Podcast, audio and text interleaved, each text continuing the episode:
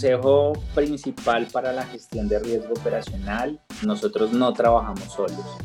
Eh, la educación en materia de riesgo operacional en las organizaciones es fundamental. ¿La gestión de riesgos te parece algo complicado de entender? No te preocupes, en este podcast nos adentramos en el mundo de los riesgos con reconocidos invitados, para que conozcas de manera simple la gestión de riesgos mientras vas haciendo otras cosas. Pirani, protege lo que más importa. Hola, hola, sean bienvenidos y bienvenidas a nuestro podcast. ¿La gestión de riesgos, te parece algo complicado de entender? no te preocupes, en este podcast nos adentramos en el mundo de los riesgos con reconocidos invitados, para que conozcas de manera simple la gestión de riesgos mientras vas haciendo otras cosas. Con especialización en aseguramiento y control interno, cuenta con 10 años de experiencia profesional enfocada en administración, gestión de riesgos operacional y SARLAF para entidades de carácter público y privado. Actualmente se desempeña como jefe de riesgo operacional. Hola Fabián, ¿cómo estás? Hola, buenos días, mucho gusto eh, y muchas gracias por la invitación. Gracias a ti por estar en este espacio, Fabián. Y bueno, quería comentarte un poco del episodio que veremos ahora. En este episodio vamos a seguir ahondando en los riesgos operativos que es un tema muy amplio. En un episodio anterior tuvimos como invitada a Paola Pedraza, quien nos ayudó a aterrizar los conceptos esenciales que necesitábamos conocer sobre riesgos operativos. Pero ahora con Fabián vamos a estar profundizando en este interesante tema. Fabián, ¿te parece si primero hacemos un repaso de qué son los riesgos operativos? Claro que sí. Mira, de riesgos operativos, digamos que debemos tomar una primera definición eh, basada en la ISO en lo que nos dice la ISO directamente, ISO 31000, en donde nos habla del efecto de la incertidumbre sobre los objetivos. Y parto de ese efecto de la incertidumbre, que puede llegar a ser positivo o negativo, es lo que llamamos hoy en día riesgo. Nosotros podemos hablar de riesgo cuando eh, ese objetivo se apalanca o se obstruye a partir de un algo, alguna actividad que me lo impide o me lo apalanca. Eso es riesgo en realidad para la ISO. Sin embargo, si hablamos de, normativa o lo que nos habla el regulador local a nivel de riesgo operacional, en nuestro caso la Superintendencia Financiera para Colombia, nos habla de la posibilidad de incurrir en pérdidas o, la posibilidad en que una entidad incurra en pérdidas por unas deficiencias, fallas o inadecuado funcionamiento de los procesos, la tecnología, la infraestructura o el recurso humano. También incluyendo el tema de factor externo o, factores generadores externos. Y aquí me, detengo un poco y, parte de lo que había en el anterior podcast de Paola es cada uno de estos factores de riesgo y, y es importante tenerlos muy en cuenta, ya que esa posibilidad de que se incurran esas pérdidas puede llegar a ser por que los procesos se encuentren en mal funcionamiento o se encuentren mal diseñados, que la tecnología me falle, y, ahorita todo es tecnología, eh, la fuerza que está tomando riesgos tecnológicos a nivel de las instituciones es muy grande. Entonces, el, el tema de la tecnología es, es, bastante importante. La infraestructura, y hablamos no solo de infraestructura tecnológica, que muchas organizaciones se van por este lado, sino también la misma infraestructura física, que hoy con el teletrabajo se ve un poco eh, rezagada, digo yo, pero en realidad esa infraestructura también tiene que ver con los puestos de trabajo que les damos a nuestros funcionarios, con las herramientas de infraestructura física que nos permite generar eh, esos resultados en la organización y llegar a esos objetivos de cada uno de los procesos. También hablamos del tema del recurso humano. Y, recalco mucho en las capacitaciones que, he brindado y es que el recurso humano siempre es, propenso a tener un nivel de error entonces, en ese nivel de error se pueden generar cualquier tipo de pérdida. Y acontecimientos externos. Y aquí tocamos todo el tema de las fuentes externas de riesgo, las fuentes generadoras externas de, ese riesgo operacional. ¿Qué es esa fuente generadora externa? En realidad nos hablan también de, inundaciones, maremotos, terremotos. Aquí estamos hablando de algo... Desastres naturales. Desastres en general. Naturales en general. Pero también hay otro aspecto muy importante que hay que tener en cuenta y es todo el tema de los ciberataques y todo lo que se está viviendo a nivel global. Toda esta fuente generadora externa, los hackers y demás, que vulneran nuestra tecnología, vulneran a nuestros eh, equipos de tecnología, a nuestros equipos directamente de, de seguridad. Esos son fuentes generadoras externas que también generan pérdidas para la organización. Importante aclarar que no son solo las pérdidas económicas, sino también hay pérdidas no económicas que también son relacionadas con el riesgo operacional. Llámese todo el tema de los reprocesos y todo lo que, no genera pérdida a nivel de, impacto financiero, digámoslo así. Existen otros impactos como el reputacional, el legal y demás que, que también están asociados.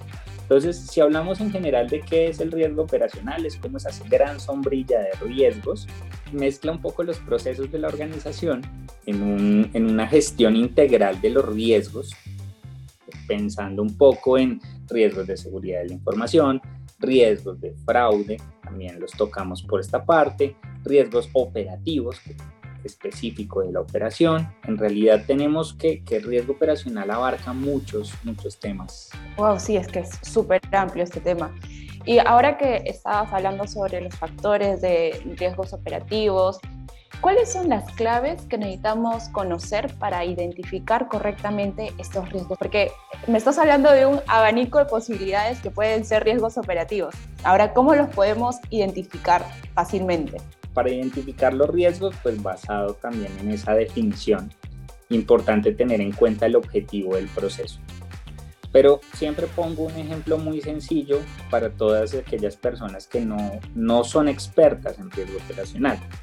Nosotros tenemos unos objetivos eh, todo el tiempo y el riesgo operacional está inmerso en nuestra vida diaria. los objetivos principales, por ejemplo, cuando tú tienes que llegar a una, organización en físico, tienes que trasladarte a tu trabajo.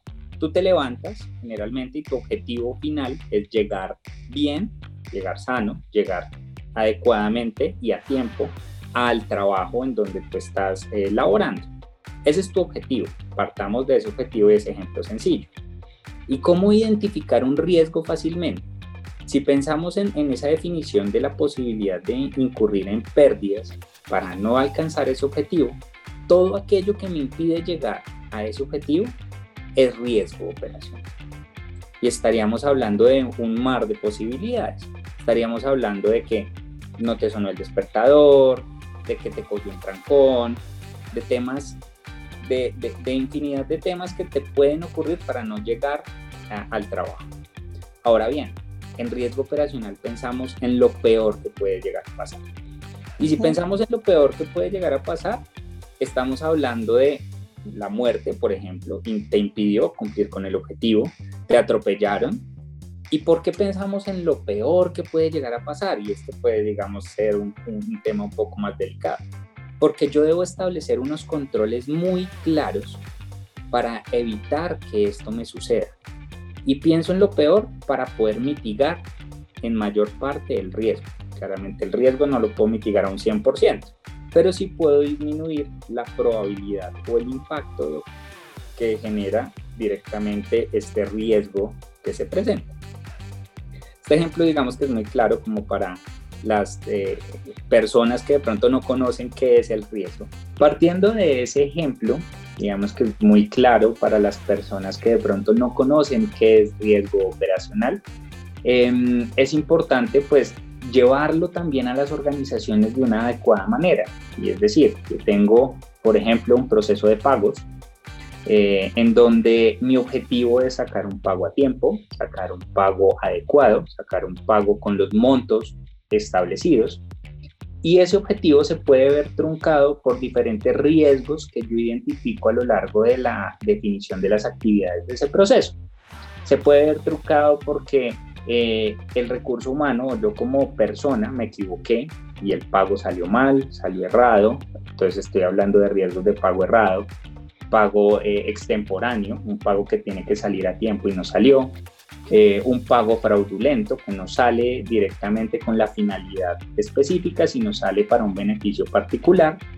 Entonces se viene una serie de análisis que yo debo hacer en mi vida diaria y en, y en mi vida laboral para que ese objetivo que yo siempre me trazo se vea, se, se cumpla. siempre en un, en un porcentaje, en un gran porcentaje. Y Fabián, ahora que me estás comentando que es necesario identificar y, y partiendo del ejemplo de que si quiero llegar al trabajo, me viene a la mente Acá podemos aplicar esas herramientas como el what if, los cinco por qué, ese tipo de herramientas que nos ayudan a poder identificar qué riesgos tenemos en un proceso determinado. Sí, así es. Digamos que en esta primera etapa y, pensando en las etapas del sistema de administración de riesgos, que es la identificación, la medición, el control y monitoreo, en esta primera etapa yo identifico sobre un supuesto. Sin embargo, cuando ya a mí me pasa eh, algo que es ya la materialización de este riesgo, yo siempre debo buscar usar estas herramientas las herramientas que tú me dices, el 5 por qué y demás, que, que son herramientas también muy fáciles para establecer ese, esa definición de causa raíz. Eh, es muy importante para la, la, investigación. ¿Por qué? Porque siempre yo debo buscar atacar esa causa raíz para mitigar el riesgo. Y si yo llego a la causa raíz y lo mitigo, la exposición al riesgo se me va a disminuir muchísimo. Yo ya no voy a atacar pequeños porcentajes de, de causas que yo creo que efectivamente son, sino me voy a ir a la fuente y al atacar la fuente es prácticamente eliminar esa causa de, de, materialización de riesgo. Entonces, si estamos hablando de claves para la identificación, para resumir un poco este tema que está súper interesante, ¿cuáles serían como las tres claves que tú considerarías que necesitamos tener en cuenta para identificar estos riesgos? Pero para identificar riesgos necesitamos tener claro el objetivo del proceso, saber cuáles son esos puntos de inflexión que me impiden llegar a ese objetivo y mapearlos basados en esas causas que me generan esos riesgos. Ahora bien, esta no es solo la única fuente de información para la identificación de los riesgos. Digamos que yo tengo muchas otras fuentes de información. En las organizaciones que, que, que tienen una auditoría interna, una revisoría fiscal, que hacen evaluación directamente de los procesos, también es importante tener en cuenta estos informes para la identificación de esos nuevos riesgos. Muy seguramente el líder de proceso ve una parte, lo que es la segunda línea de defensa, que es riesgos, eh, ve otra parte. Y cuando la auditoría realiza estas evaluaciones, también puede ver cosas que ni la primera ni la segunda línea de defensa entraron a, pudieron ver. Eh, en este caso es importante revisar estos informes como también una fuente de información para la identificación de esos riesgos operativos. Pero hay infinidad, puedes tener los indicadores de negocio. Tú puedes ver bajo el comportamiento de los indicadores de negocio cuáles son esos riesgos que están surgiendo en la organización.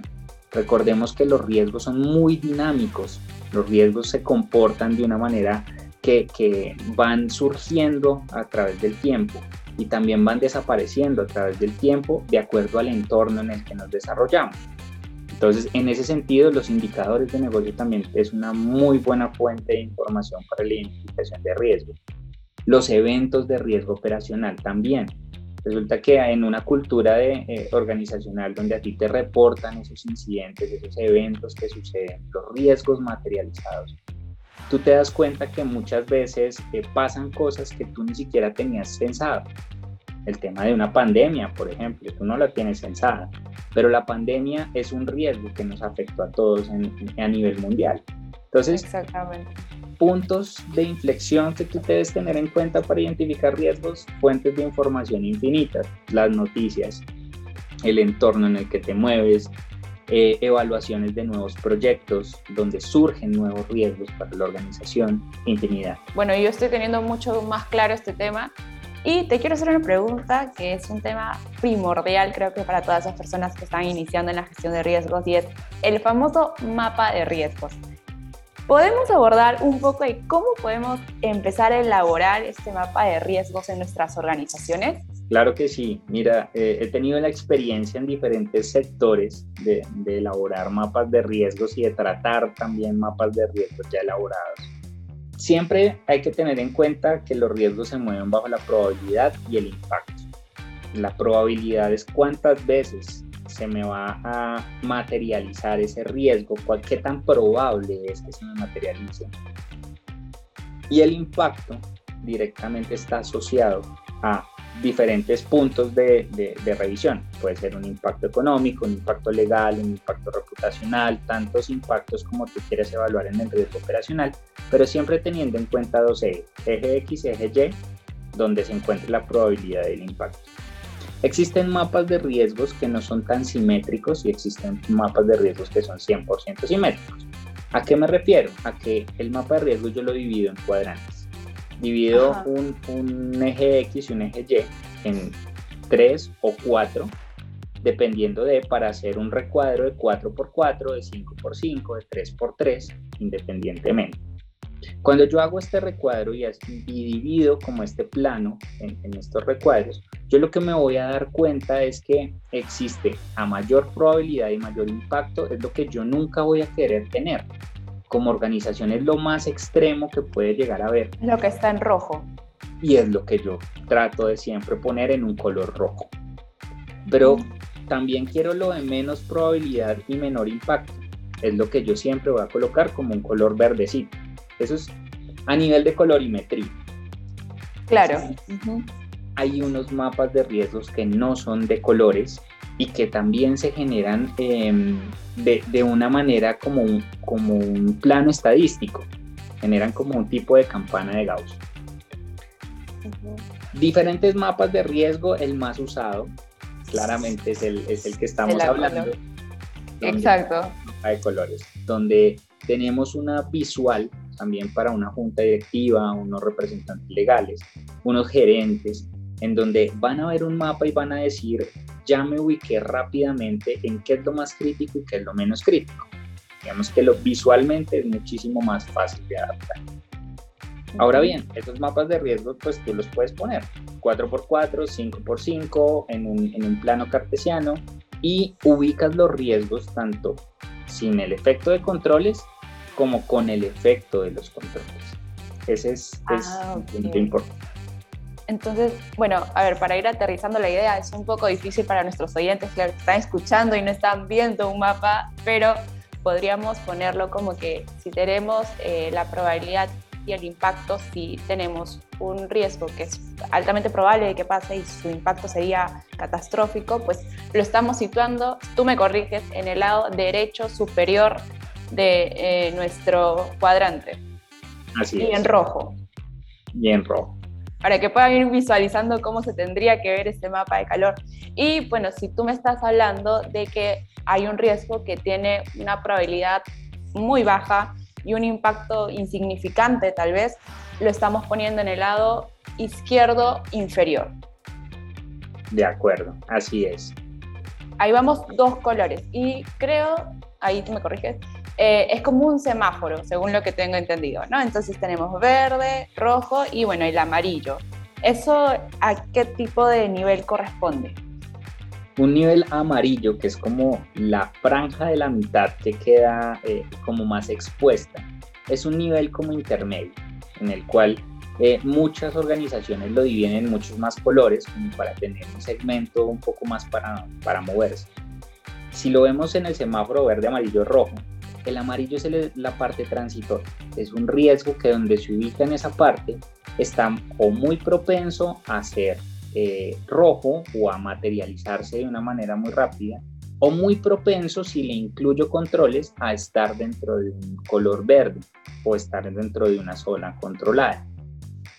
Eh, para yo definir qué está bien y qué está mal en un mapa directamente, yo debo tener en cuenta lo que la alta gerencia y la junta directiva eh, indican, es decir, lo que se llama un apetito y una tolerancia al riesgo. Yo estoy dispuesto o acepto los riesgos que se encuentran en el nivel amarillo. Si yo como junta directiva acepto los riesgos que están en el nivel amarillo, pues voy a propender porque todos estos riesgos se queden en este mismo cuadrante y que con el efecto de los controles se ubiquen en este, en este corte, ¿sí? en este punto. Pero también voy a propender porque sin el efecto de esos controles eh, estén un poco más arriba para poder ver el desplazamiento del riesgo. Ah, entiendo. Entonces, bueno, estamos hablando ya tenemos el concepto claro, así que tenemos riesgos inherentes, que son los, aquellos que todavía no hemos aplicado controles, y los riesgos residuales. Una pregunta, ¿ambos pueden estar en un mismo mapa de calor o necesitamos como que dos mapas de calor para poder comparar? ¿Qué es la recomendación que nos daría? Lo ideal es ver las concentraciones de los mapas de riesgo, entonces hacerlos de manera independiente, unos riesgos inherentes y unos riesgos residuales. Un mapa de riesgos inherentes me va a dejar ver eh, como organización cuál, a qué estoy expuesto si no tuviese ningún tipo de control. Un mapa de riesgos a nivel residual me va a dejar ver a mí a qué estoy expuesto hoy en día si se me materializa un evento de riesgo operacional. Entonces, lo mejor es dejarlos de manera independiente y ver el comportamiento, ya es un tema un poco más de análisis de la data que, estoy manejando, es ver el comportamiento que tiene cada uno de esos riesgos en el desplazamiento que se genera. Muchas veces pueda que yo le aplique muchos controles, pero el riesgo no se me desplace porque no estoy mitigando una probabilidad o no estoy mitigando un impacto, simplemente se me queda en el mismo cuadrante. O pueda que tenga un riesgo que no tenga controles, pero está dentro de la zona que se acepta por la junta directiva. En este caso, pues si no tiene controles, lo tengo censado y lo importante es tener mapeados todos estos riesgos, porque en algún momento pueda que este nivel de riesgo se me suba y yo tengo que tener ese monitoreo constante para controlarlos y permitirlos bajar de nivel. Bueno, ahora sí ya creo que todos los oyentes tienen un poco más claro el tema del mapa de riesgo y cómo pueden eh, tener dos eh, según la recomendación de Fabián, para poder distinguir bien cuáles son tus riesgos inherentes en un mapa de calor y después de aplicar controles cómo está quedando el mapa de calor con los riesgos residuales. Fabián, entrando a otro tema que me parece súper importante también abordar, es sobre las famosas listas de chequeo. ¿Cómo podemos hacer una lista de chequeo? ¿Para qué nos sirve? Digamos que listas de chequeo, hay, hay muchas listas de chequeo como para, para entender un poco el tema de riesgo operacional. Yo me voy siempre para para los gestores de los riesgos operacionales con el tema de una identificación, una medición, un control y un monitoreo. Y crear estas listas de chequeo asociadas a la identificación es, es importante eh, iniciar por allí, iniciar por este ciclo. Cómo identificar un riesgo y cómo detectar ese riesgo basado en los objetivos del proceso. Entonces, hago un, un, chequeo de que efectivamente tengo todos los procesos censados, tengo toda la identificación de riesgos mapeada y en este caso ya puedo seguir a un segundo punto que es la medición. Cuando ya voy a la medición voy a medir esos riesgos que identifiqué y los voy a medir bajo lo que hablábamos en hace un momento de la probabilidad del impacto en los mapas de riesgo. Cuando yo ya lo mido a nivel inherente, o sea, sin tener en cuenta los controles, entro a una segunda etapa del chequeo, que es el control. Y cuando entro directamente al control, yo ya le pongo esos controles a ese riesgo que identifiqué y ya medí para mirar cuál es mi riesgo residual, mi riesgo después de controles. Y luego entro a otra etapa, que es el monitoreo. Y entro a hacer un monitoreo continuo de todo eso que ya estructuré, esa identificación, medición y control. ¿Y cómo lo monitoreo? Hay muchas formas de hacerlo. Lo monitoreo a través de indicadores de riesgo, lo monitoreo a través de eh, las, la gestión misma del riesgo operacional en eventos de riesgo operativo. Eh, hay muchas formas de realizar esta medición. Entonces, para mí la, la lista de chequeo para la gestión de riesgo operacional siempre es basada en estas cuatro etapas, porque al final del monitoreo yo tengo que volver a hacer una evaluación y vuelvo a la etapa de identificación y vuelvo, identifico, mido, controlo, monitoreo. Y así se sigue sucesivamente. Bueno, entonces ya sabemos un poco más sobre la lista de chequeo y cómo lo podemos aplicar dentro del riesgo operativo.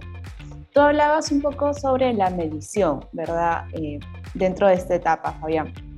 ¿Podríamos hablar de qué manera podemos medir efectivamente nuestros riesgos operativos? ¿Hay alguna técnica que nos puedas enseñar o qué herramientas podemos utilizar? Claro, mira, hay, hay unas tablas de probabilidad de impacto que se usan eh, mucho dependiendo también de, de, la, de cada una de las organizaciones. Si hablamos de tablas de probabilidad para poder medir los riesgos, yo generalmente utilizo una tabla de, de, cinco niveles en donde yo miro cuál es la probabilidad de ocurrencia basado en un nivel bajo, medio o alto. En este caso te hablo de tres niveles para, ser un poco más entendible. Y si yo digo que una probabilidad baja puede ocurrir directamente en, en, un porcentaje de materialización de riesgos. Entonces le digo, mira, puede ocurrir entre el 0 y el 25% de las veces en que, en que se genere el riesgo. O puedo hablar de una probabilidad media entre un 25 y un 75% de las veces que, se, que ocurra este riesgo. O una probabilidad alta que ya me llega hasta el 100% de la materialización. Entonces, hablo de tres niveles, yo lo puedo subdividir cuántos niveles yo considere. Em, lo que yo he usado eh, comúnmente es un mapa de riesgos de 5x5 con 5 niveles de probabilidad, 5 niveles de impacto y allí pues irlo revisando. Entonces, hablando de la probabilidad, pues es cuántas veces se me puede llegar a materializar ese riesgo, siempre midiéndolo em, sin tener en cuenta el efecto de los controles a nivel de probabilidad. Y a nivel de impacto también existen unas tablas, igual 5x5, con unos niveles bajo, medio, alto. Aquí hablo igual de los mismos tres niveles para hacerlo un poco más sencillo, donde yo puedo abrirme a nivel de impacto en muchos impactos, como hablábamos al, principio de la sesión, donde hablábamos de eh, impacto reputacional, impacto legal, impacto económico, impacto operativo en donde cada uno de estos criterios pues es evaluado a partir de, del concepto mismo que la entidad le da. Si hablo de un impacto económico, yo lo miro a nivel de cantidad de moneda que yo estoy perdiendo, de pesos que yo estoy perdiendo en este caso, y lo subdivido en los niveles, hasta cuánto yo estoy dispuesto a perder y lo divido en cada uno de los niveles.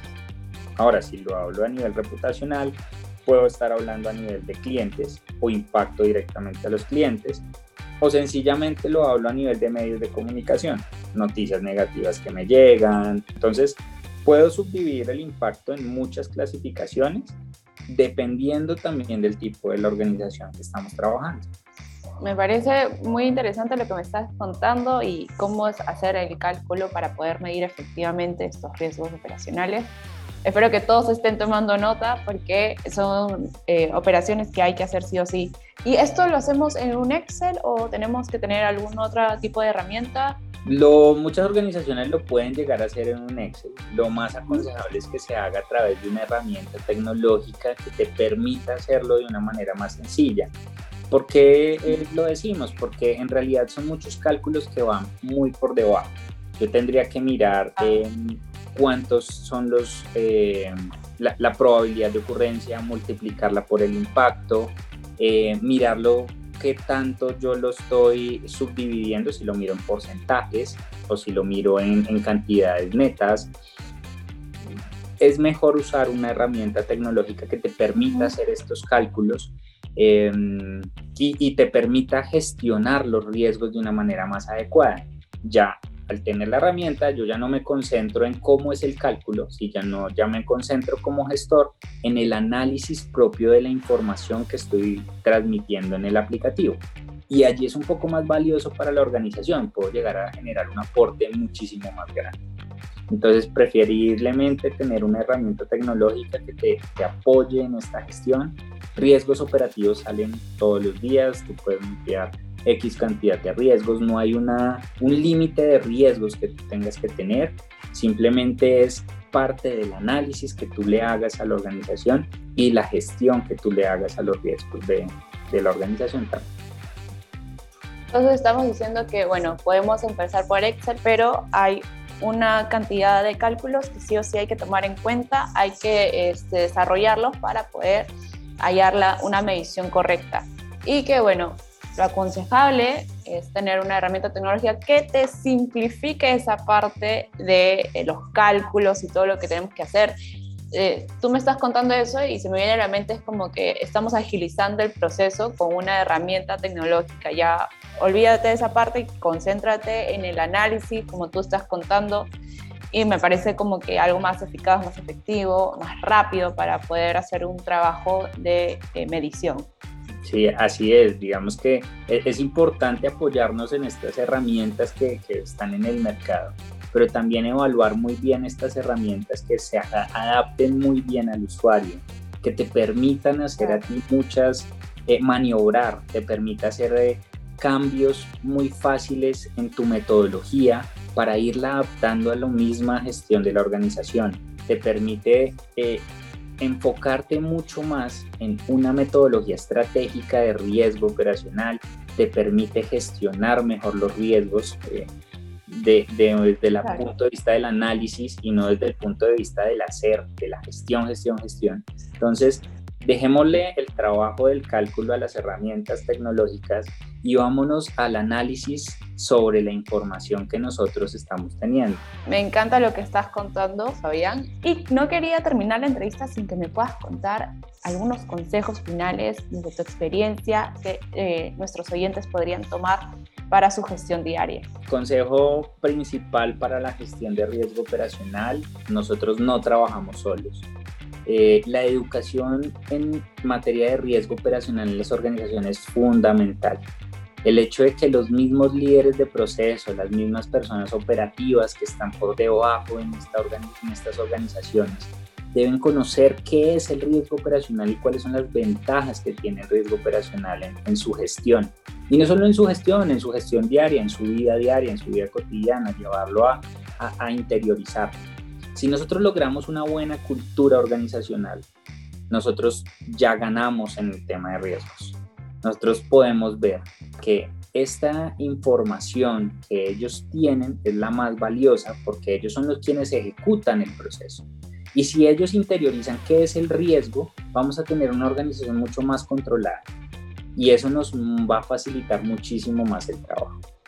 Ahora bien, ese es un primer consejo, cultura organizacional. Pero el segundo que, que me parece súper importante también es el manejo de la data. Para riesgo operacional, la data es importantísima para temas de pronósticos, para temas de llevar a, calcular cuáles son las pérdidas futuras que puede llegar a tener una organización. Pero para eso yo debo tener una base sólida desde el principio, con información muy clara y con información muy concisa. Yo debo saber qué es un evento de riesgo operacional, debo registrarlo con la mayor cantidad de datos reales y llevar una base muy sana, una base de alta calidad. Hoy nuestro regulador local nos está pidiendo a nosotros una base de alta calidad, precisamente porque esa, de esa calidad de los datos dependen estos pronósticos de pérdidas por riesgo operacional, acercándonos un poco a los modelos de, riesgos financieros, por decirlo así. Entonces, consejo, llevar siempre los datos eh, de una manera adecuada y de una manera muy responsable para un futuro tener esos cálculos muy, muy acertados. Buenísimo, entonces tenemos la base de datos súper actualizada, información que nos pueda servir para poder gestionar correctamente estos riesgos operativos y la cultura que ya lo habíamos mencionado. Muchas gracias Fabián, estamos llegando ya al final de este episodio. Eh, gracias por este tiempo que nos has brindado. Yo estoy segura que a todos los que están escuchando este episodio les va a servir muchísimo la información que nos estás dando. Y por último, quería preguntarte si en qué red social te podemos encontrar, cómo estás en LinkedIn, si tienes alguna web. No, LinkedIn, Fabián Reño Moreno, digamos que no hay así eh, redes sociales en las que me mueva más que, en LinkedIn, pero eh, igual pues cualquier consulta, un, estamos prestos pues para colaborar, de hecho pues esta es una gran oportunidad y red que se crea a partir de, de esta información que compartimos, porque es muy rico también escuchar a otros gestores, escuchar a otros eh, eh, ponentes de esta información, porque nos permite avanzar en una buena, adecuada gestión de riesgos y, y pues nos permite llegar a otro nivel en este tema. Genial, Fabián, muchísimas gracias. Gracias a todos los que se han quedado hasta el final del episodio. Nos vemos en una próxima ocasión.